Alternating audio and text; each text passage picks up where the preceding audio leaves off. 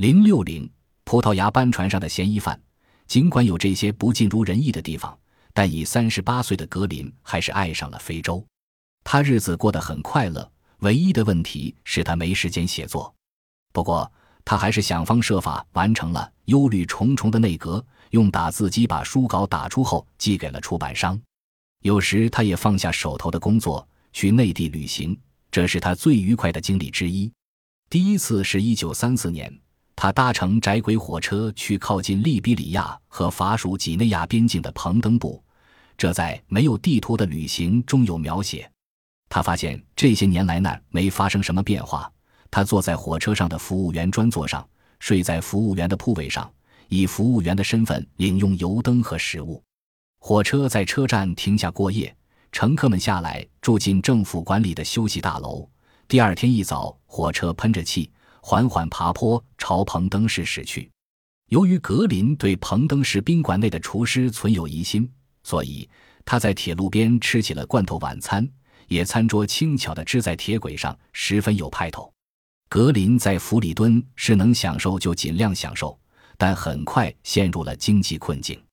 伦敦来的电报毫不客气地指出，离开驻地的官员每天所能得到的津贴是三吉尼，足以支付旅馆费用。电报还要他确认他会调整好开支的。格林对此的反应是打开办公室的保险箱，取出四十英镑纸币放入自己的口袋，然后回电声称已调整好开支。他同住在拉克斯的顶头上司合不来。其实一开始他们就互没好感。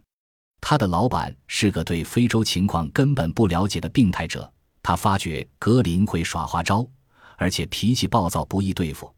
而格林以洗练的文字写出的不无讽刺意味的报告，搅得他寝食不安。弗里敦送来的文件袋，他常常有意拖延几天才打开，为的是尽可能迟点读到格林影射的文字。他视格林为粗鄙的业余密探，难以约束的人。他甚至试图断绝格林的资金来源。不过，格林能向他的朋友警察局长借款，所以这一办法没有奏效。当格林计划去利比里亚边境的凯拉汉旅游时，他与老板的冲突更为明显了。他很快接到一份电报，要他别离开弗里敦，因为葡萄牙的一艘班船马上就要到了。所有来自安哥拉的葡萄牙船只都必须接受检查，以防混入非法邮件和走私工业金刚石。但格林认为这纯属警察局的工作，于是拒绝执行。他甚至向伦敦提交了辞职书，但伦敦没有同意。菲尔比帮他摆脱了来自拉克斯方面的麻烦。突如其来的解脱使格林重新精神抖擞地开始了因忙于应付矛盾而一度放弃了的写作。其实。船上很少发现有金月、巨石，邮件也从未发现有什么问题。唯一引起注意的事件是，据说一条早已离港的班船上有一名间谍嫌疑犯，殖民部大臣命令海军前往拦截，然而没有人被逮捕。令人诧异的是，从一名受到怀疑的乘客身上搜出一本通讯录，上面有格林的法国朋友翻译家德尼克莱罗万的名字。而这个法国朋友后来被德国人发现是英国特工人员，最后死于集中营。